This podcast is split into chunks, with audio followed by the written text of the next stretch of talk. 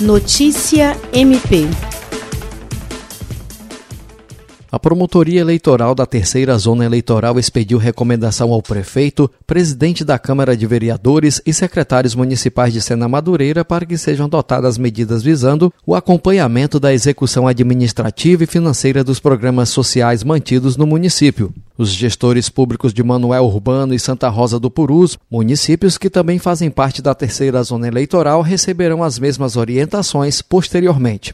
As medidas visam prevenir eventual responsabilidade político-administrativa, bem como salvaguardar o patrimônio público e promover o controle social sobre os recursos públicos aplicados para o enfrentamento de situação da pandemia ocasionada pelo coronavírus. O documento adverte que a omissão na adoção das práticas recomendadas e solicitadas pode implicar na adoção de medidas administrativas e ações judiciais cabíveis. Jean Oliveira, Agência de Notícias do Ministério Público do Estado do Acre.